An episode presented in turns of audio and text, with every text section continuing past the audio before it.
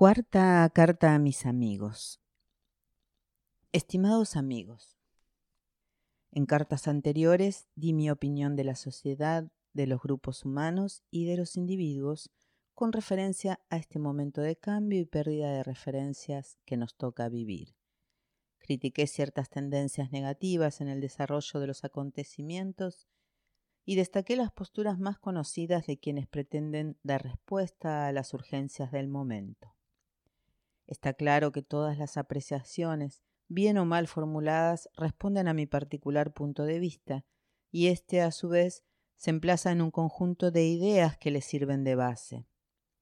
Seguramente por esto he recibido sugerencias en las que se me anima a explicar desde dónde hago mis críticas o desarrollo mis propuestas. Después de todo se puede decir cualquier cosa con mucha o poca originalidad, como sucede con las ocurrencias que tenemos a diario y que no pretendemos justificar. Esas ocurrencias hoy pueden ser de un tipo y mañana del tipo opuesto, no pasando de la frivolidad de la apreciación cotidiana. Por esto, en general, cada día creemos menos en las opiniones de los demás y de nosotros mismos, dando por sentado que se trata de apreciaciones de coyuntura que pueden cambiar en pocas horas, como sucede con las oportunidades bursátiles. Y si en las opiniones hay algo con mayor permanencia, en todo caso es lo consagrado por la moda, que luego es reemplazado por la moda siguiente. No estoy haciendo una defensa del inmovilismo en el campo de las opiniones, sino destacando la falta de consistencia en las mismas porque en verdad sería muy interesante que el cambio ocurriera en base a una lógica interna y no de acuerdo al soplo de vientos erráticos. Pero, ¿quién está para aguantar lógicas internas en una época de manotazos de ahogado? Ahora mismo, mientras escribo, advierto que lo dicho no puede entrar en la cabeza de ciertos lectores porque a estas alturas no habrán encontrado tres posibles códigos exigidos por ellos. 1. Que lo que se está explicando les sirva de esparcimiento. O 2. Que les muestre ya mismo cómo pueden utilizarlo en su negocio. O 3. Que coincida con lo consagrado por la moda. Tengo la certeza de que esta parrafada que comienza con estimados amigos y que llega hasta aquí los deja totalmente desorientados, como si estuviéramos escribiendo en sánscrito. Sin embargo, es de verse cómo esas mismas personas comprenden cosas difíciles, que van desde las operaciones bancarias más sofisticadas a las delicias de la técnica administrativa computada. A esos tales les resulta imposible comprender que estamos hablando de las opiniones, de los puntos de vista y de las ideas que les sirven de base, que estamos hablando de la imposibilidad de ser entendidos en las cosas más simples si no se corresponden con el paisaje que tienen montado por su educación y sus compulsiones. Así están las cosas. Despejado lo anterior, trataré de resumir en esta carta las ideas que fundamentan mis opiniones, críticas y propuestas teniendo especial cuidado de no ir mucho más allá del eslogan publicitario porque, como explica el sabio periodismo especializado, las ideas organizadas son ideologías y estas, como las doctrinas, son herramientas de lavado de cerebro de quienes se oponen a la libertad de comercio y economía social de mercado de las opiniones. Hoy, respondiendo a las exigencias del posmodernismo, es decir, a las exigencias de la haute couture, ropa de noche, corbata mariposa, hombreras, zapatillas y chaqueta remangada, de la arquitectura desconstructivista y de la decoración desestructurada, estamos exigidos a que no encajen las piezas del discurso y a no olvidar que la crítica del lenguaje también repudia lo sistemático, estructural y procesal. Desde luego que todo ello se corresponde con la ideología dominante de la Company, que siente horror por la historia y por las ideas en cuya formación no participó y entre las que no ha podido colocar un sustancioso porcentaje de acciones. Despejado lo anterior, Trataré de resumir en esta carta las ideas que fundamentan mis opiniones, críticas y propuestas, teniendo especial cuidado de no ir mucho más allá del eslogan publicitario, porque, como explica el sabio periodismo especializado, las ideas organizadas son ideologías, y estas, como las doctrinas, son herramientas de lavado de cerebro de quienes se oponen a la libertad de comercio y economía social, de mercado de las opiniones. Hoy, respondiendo a las exigencias del postmodernismo, es decir, a las exigencias de la haute couture, ropa de noche, corbata mariposa, hombreras, zapatillas y chaqueta remangada, de la arquitectura desconstructivista y de la decoración desestructurada, estamos exigidos a que no encajen las piezas del discurso y a no olvidar que la crítica del lenguaje también repudia lo sistemático, estructural y procesal. Desde luego que todo ello se corresponde con la ideología dominante de la company, que siente horror por la historia y por las ideas en cuya formación no participó y entre las que no ha podido colocar un sustancioso porcentaje de acciones. Bromas aparte, comencemos ya con el inventario de nuestras ideas por lo menos las que consideramos más importantes. Debo resaltar que buena parte de ellas fueron presentadas en la conferencia que di en Santiago de Chile el 23 de mayo de 1991. Arranque de nuestras ideas.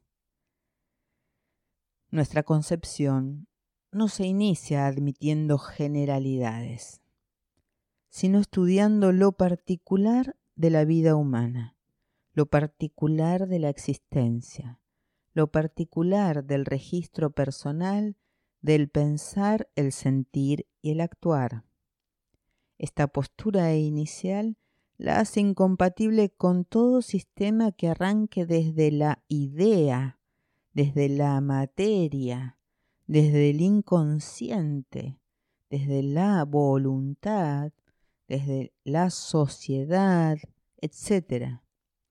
Si alguien admite o rechaza cualquier concepción, por lógica o extravagante que ésta sea, siempre él mismo estará en juego admitiendo o rechazando. Él estará en juego, no la sociedad o el inconsciente o la materia.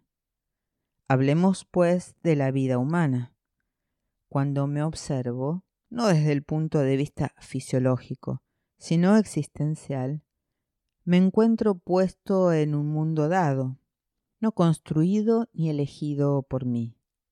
Me encuentro en situación respecto a fenómenos que, empezando por mi propio cuerpo, son ineludibles. El cuerpo, como constituyente fundamental de mi existencia, es Además, un fenómeno homogéneo con el mundo natural en el que actúa y sobre el cual actúa el mundo. Pero la naturalidad del cuerpo tiene para mí diferencias importantes con el resto de los fenómenos. A saber, 1. El registro inmediato que poseo de él. 2. El registro que mediante él tengo de los fenómenos externos. Y 3.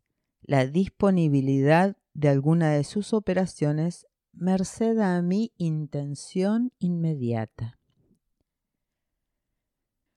Naturaleza, intención y apertura del ser humano. Pero ocurre que el mundo se me presenta no solamente como un conglomerado de objetos naturales, sino como una articulación de otros seres humanos y de objetos y signos producidos o modificados por ellos. La intención que advierto en mí aparece como un elemento interpretativo fundamental del comportamiento de los otros y así como constituyo al mundo social por comprensión de intenciones, soy constituido por él. Desde luego, estamos hablando de intenciones que se manifiestan en la acción corporal es gracias a las expresiones corporales o a la percepción de la situación en que se encuentra el otro que puedo comprender sus significados, su intención. Por otra parte, los objetos naturales y humanos se me aparecen como placenteros o dolorosos y trato de ubicarme frente a ellos modificando mi situación. De este modo no estoy cerrado al mundo de lo natural y de los otros seres humanos, sino que precisamente mi característica es la apertura. Mi conciencia se ha configurado intersubjetivamente ya que usa códigos de razonamiento, modelos emotivos, esquemas de acción que registro como míos, pero que también reconozco en otros. Y desde luego está mi cuerpo abierto al mundo en cuanto a éste lo percibo y sobre él actúo. El mundo natural, a diferencia del humano, se me aparece sin intención. Desde luego puedo imaginar que las piedras, las plantas y las estrellas poseen intención, pero no veo cómo llegar a un efectivo diálogo con ellas. Aún los animales en los que a veces capto la chispa de la inteligencia se me aparecen impenetrables y en lenta modificación desde adentro de su naturaleza. Veo sociedades de insectos totalmente estructuradas, mamíferos superiores usando rudimentos técnicos, pero repitiendo sus códigos en lenta modificación genética, como si fueran siempre los primeros representantes de sus especies. Y cuando compruebo las virtudes de los vegetales y los animales modificados y domesticados por el hombre, observo la intención de éste, abriéndose paso y humanizando al mundo. 3.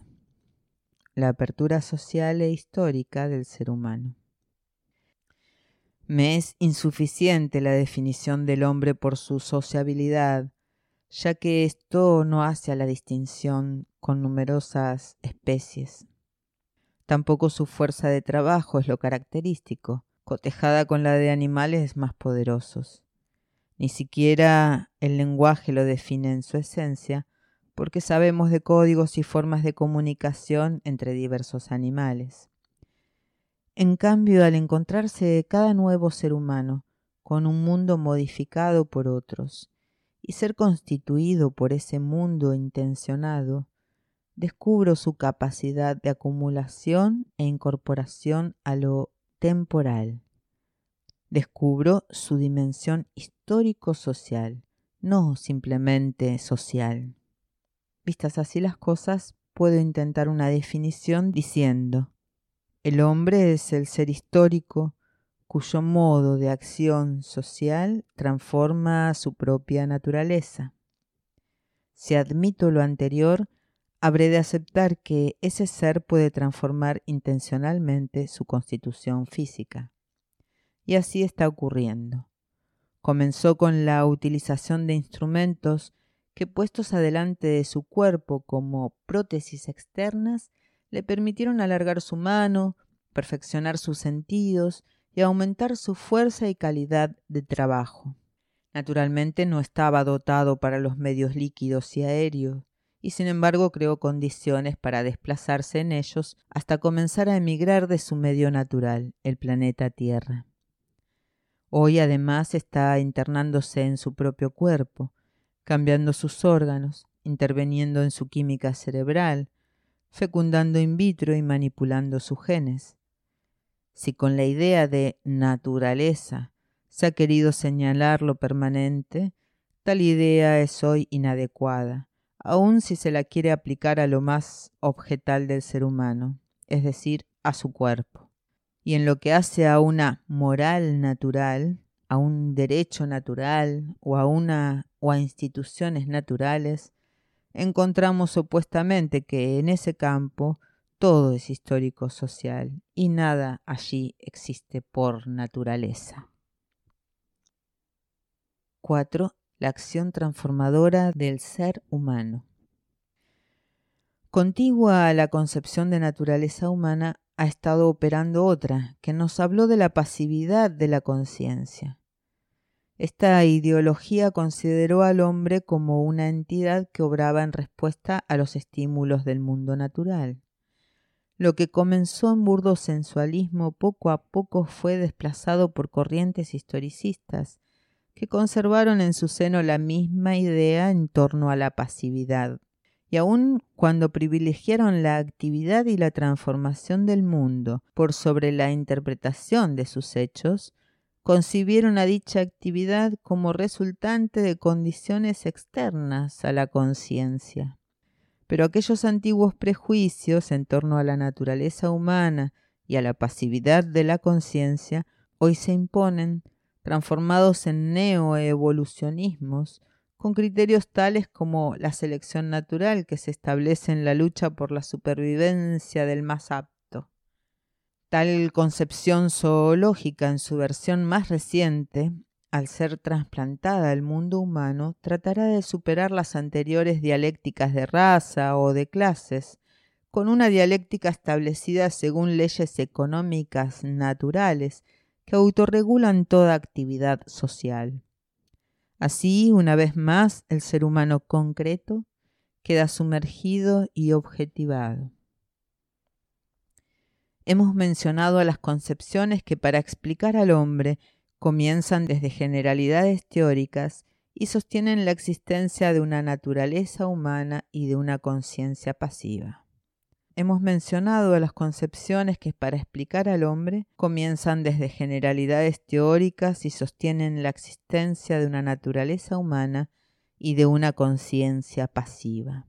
En sentido opuesto, nosotros sostenemos la necesidad de arranque desde la particularidad humana. Sostenemos el fenómeno histórico, social y no natural del ser humano, y también afirmamos la actividad de su conciencia transformadora del mundo, de acuerdo a su intención. Vimos a su vida en situación y a su cuerpo como objeto natural percibido inmediatamente y sometido también inmediatamente a numerosos dictados de su intención. Por consiguiente se imponen las siguientes preguntas. ¿Cómo es que la conciencia es activa? Es decir, ¿cómo es que puede intencionar sobre el cuerpo y a través de él transformar al mundo? En segundo lugar, ¿cómo es que la constitución humana es histórico-social? Estas preguntas deben ser respondidas desde la existencia particular, para no recaer en generalidades teóricas desde las cuales se deriva luego un sistema de interpretación.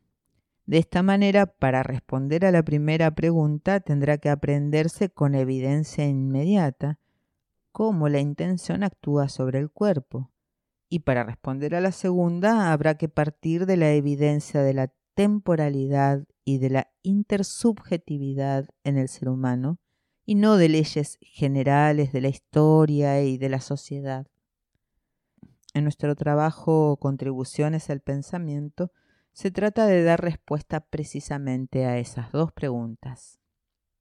En el primer ensayo de contribuciones se estudia la función que cumple la imagen en la conciencia, destacando su aptitud para mover al cuerpo en el espacio. En el segundo ensayo del mismo libro se estudia el tema de la historicidad y sociabilidad. La especificidad de estos temas nos aleja demasiado de la presente carta por ello remitimos al material citado. 5. La superación del dolor y el sufrimiento como proyectos vitales básicos. Hemos dicho en contribuciones que el destino natural del cuerpo humano es el mundo, y basta ver su conformación para verificar este acerto. Sus sentidos y sus aparatos de nutrición, locomoción, reproducción, etc., están naturalmente conformados para estar en el mundo, pero además la imagen lanza a través del cuerpo su carga transformadora. No lo hace para copiar al mundo, para ser reflejo de la situación dada, sino opuestamente, para modificar la situación previamente dada. En este acontecer, los objetos son limitaciones o ampliaciones de las posibilidades corporales, y los cuerpos ajenos aparecen como multiplicaciones de esas posibilidades en tanto son gobernados por intenciones que se reconocen similares a las que manejan al propio cuerpo. ¿Por qué necesitaría el ser humano transformar el mundo y transformarse a sí mismo? Por la situación de finitud y carencia temporo-espacial en que se halla y que registra como dolor físico y sufrimiento mental. Así, la superación del dolor no es simplemente una respuesta animal, sino una configuración temporal en la que prima el futuro y que se convierte en impulso fundamental de la vida, aunque ésta no se encuentre urgida en un momento dado. Por ello, aparte de la respuesta inmediata, refleja y natural, la respuesta diferida para evitar el dolor está impulsada por el sufrimiento psicológico ante el peligro y está representada como posibilidad futura o hecho actual en el que el dolor está presente en otros seres humanos. La superación del dolor aparece, pues, como un proyecto básico que guía a la acción. Es ello lo que ha posibilitado la comunicación entre cuerpos e intenciones diversas en lo que llamamos la constitución social. La constitución social es tan histórica como la vida humana, es configurante de la vida humana. Su transformación es continua, pero de un modo diferente a la de la naturaleza, porque en ésta no ocurren los cambios merced a intenciones. 6. Imagen, creencia, mirada y paisaje. Un día cualquiera entro en mi habitación y percibo la ventana. La reconozco, me es conocida. Tengo una nueva percepción de ella, pero además actúan antiguas percepciones que convertidas en imagen están retenidas en mí. Sin embargo, observo que en un ángulo del vidrio hay una quebradura.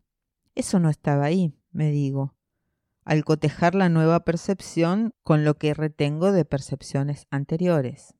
Además, experimento una suerte de sorpresa. La ventana de actos anteriores ha quedado retenida en mí, pero no pasivamente como una fotografía, sino actuante, como son actuantes las imágenes.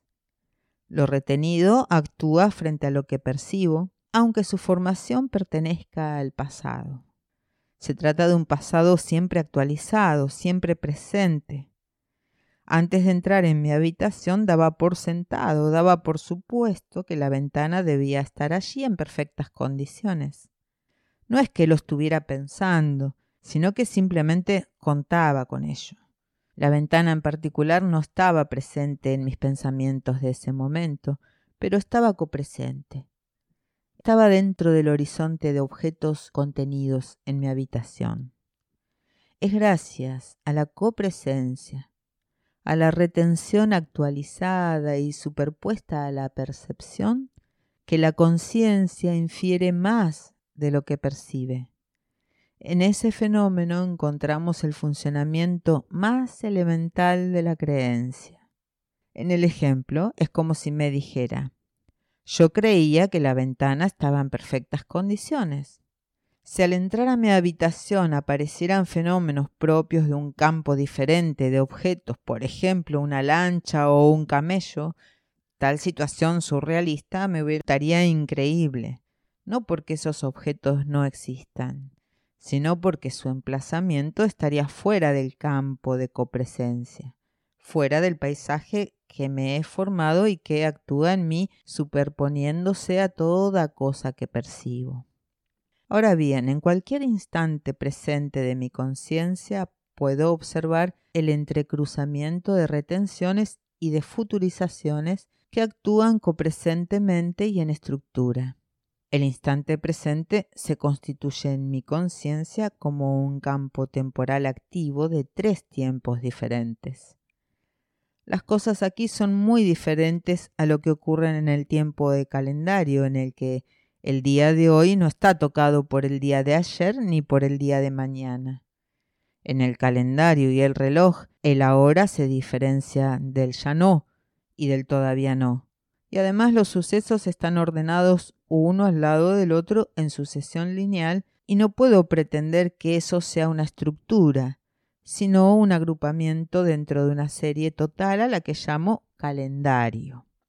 Pero ya volveremos sobre esto cuando consideremos el tema de la historicidad y la temporalidad. Por ahora continuemos con lo dicho anteriormente respecto a que la conciencia infiere más de lo que percibe, ya que cuenta con ello que, viniendo del pasado como retención, se superpone a la percepción actual. En cada mirada que lanzo a un objeto, veo en él cosas deformadas. Esto no lo estamos afirmando en el sentido explicado por la física moderna, que claramente expone nuestra incapacidad para detectar el átomo y a la longitud de onda que está por encima y por debajo de nuestros umbrales de percepción. Esto lo estamos diciendo con referencia a la superposición que las imágenes de las retenciones y futurizaciones hacen de la percepción. Así, cuando asisto en el campo a un hermoso atardecer, el paisaje natural que observo no está determinado en sí, sino que lo determino. Lo constituyo por un ideal estético al que adhiero, y esa especial paz que experimento me entrega la ilusión de que contemplo pasivamente, cuando en realidad estoy poniendo activamente allí numerosos contenidos que se superponen al simple objeto natural.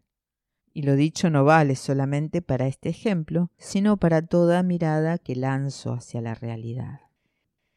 7. Las generaciones y los momentos históricos. La organización social se continúa y amplía, pero esto no puede ocurrir simplemente por la presencia de objetos sociales que han sido producidos en el pasado y que se utilizan para vivir el presente y proyectarse hacia el futuro. Tal mecánica es demasiado elemental como para explicar el proceso de la civilización. La continuidad está dada por las generaciones humanas, que no están puestas una al lado de otra, sino que coexistiendo interactúan y se transforman. Estas generaciones, que permiten continuidad y desarrollo, son estructuras dinámicas, son el tiempo social en movimiento, sin el cual la civilización caería en estado natural y perdería su condición de sociedad. Ocurre por otra parte que en todo momento histórico coexisten generaciones de distinto nivel temporal, de distinta retención y futurización que configuran paisajes de situación y creencias diferentes.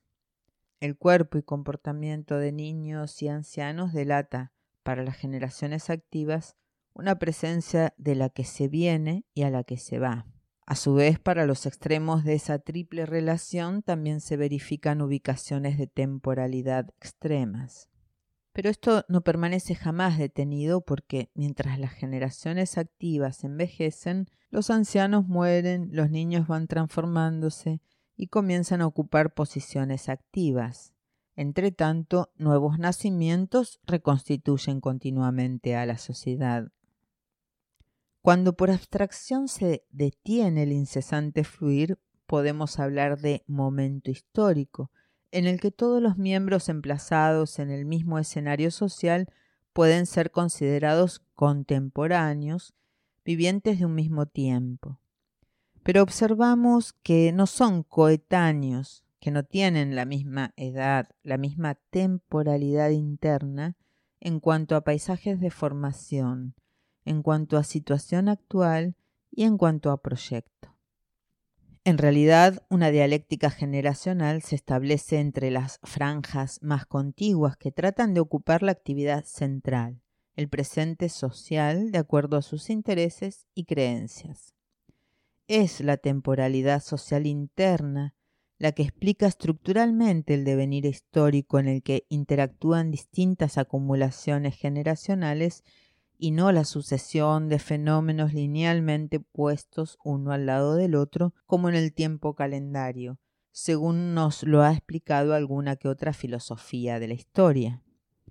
Constituido socialmente en un mundo histórico en el que voy configurando mi paisaje, interpreto aquello donde lanzo mi mirada. Está mi paisaje personal, pero también un paisaje colectivo que responde en ese momento a grandes conjuntos. Como dijimos antes, coexisten en un mismo tiempo presentes distintas generaciones. En un momento, para ejemplificar gruesamente, existen aquellos que nacieron antes del transistor y los que lo hicieron entre computadoras. Numerosas configuraciones difieren en ambas experiencias, no solamente en el modo de actuar, sino en el del pensar y sentir. Aquello que en la relación social y en el modo de producción funcionaba en una época, deja de hacerlo lentamente o a veces de modo abrupto.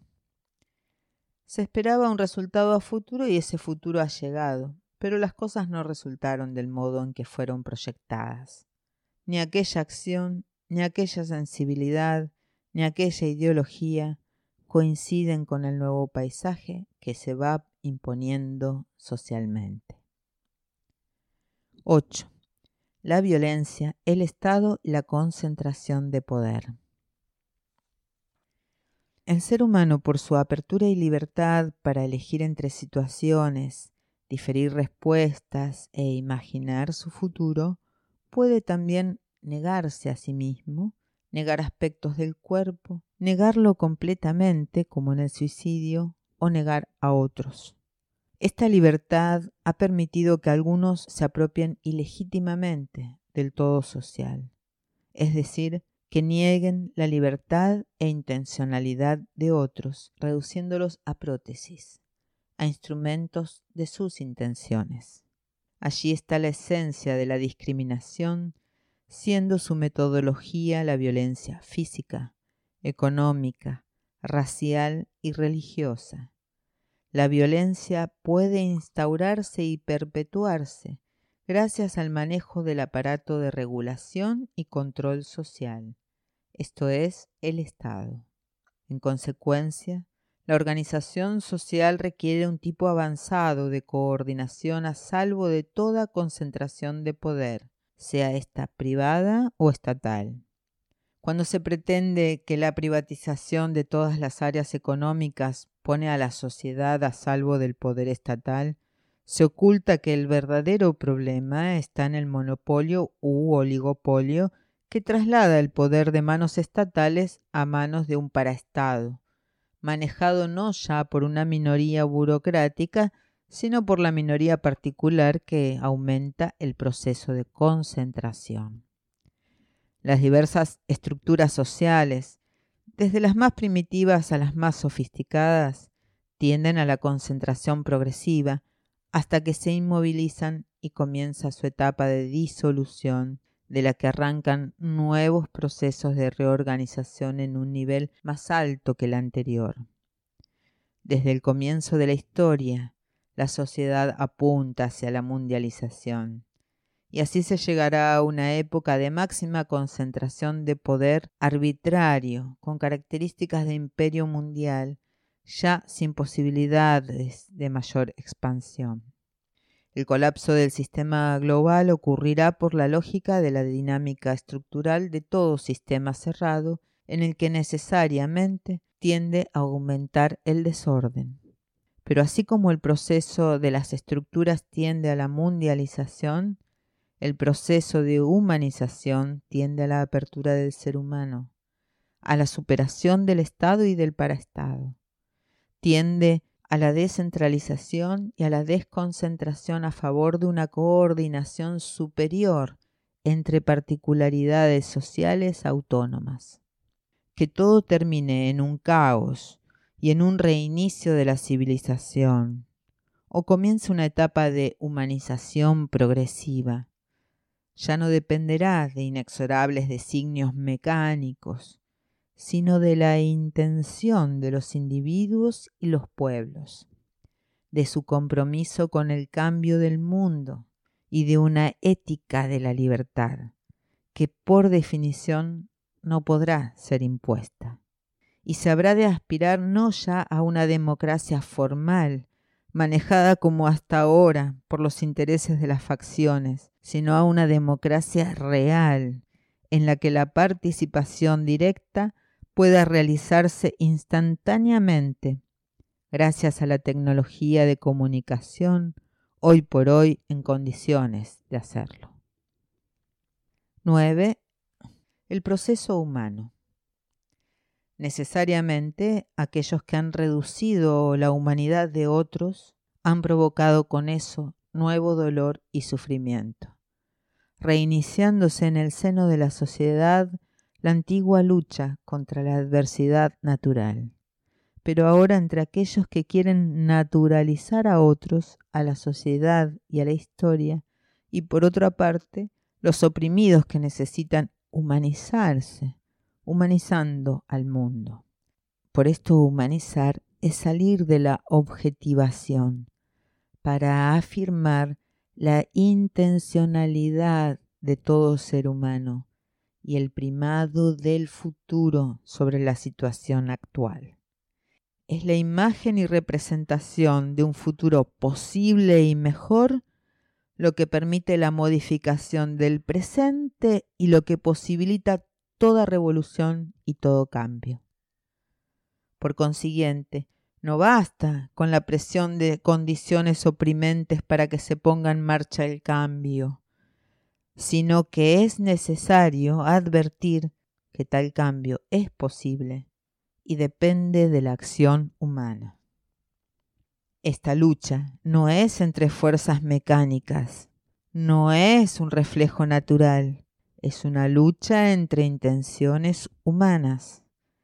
Y esto es precisamente lo que nos permite hablar de opresores y oprimidos, de justos e injustos, de héroes y cobardes.